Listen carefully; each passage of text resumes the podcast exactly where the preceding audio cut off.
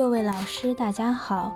今天给大家分享的文章来自于基层医学论坛。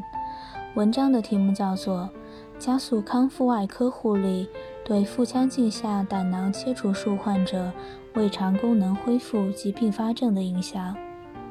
摘要：目的。观察加速康复外科护理对腹腔镜下胆囊切除术患者胃肠功能恢复及并发症的影响。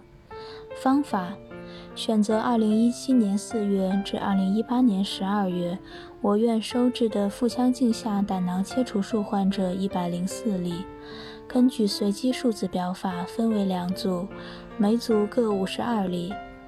对照组采取常规护理。观察组采取加速康复外科护理，对比分析两组患者的胃肠功能恢复时间和并发症。结果，观察组的胃肠功能恢复时间明显比对照组短，并发症发生率明显比对照组低，差异均有统计学意义。结论。对腹腔镜下胆囊切除术患者施行加速康复外科护理干预，可有效促进患者胃肠功能恢复，减少并发症的发生，效果显著。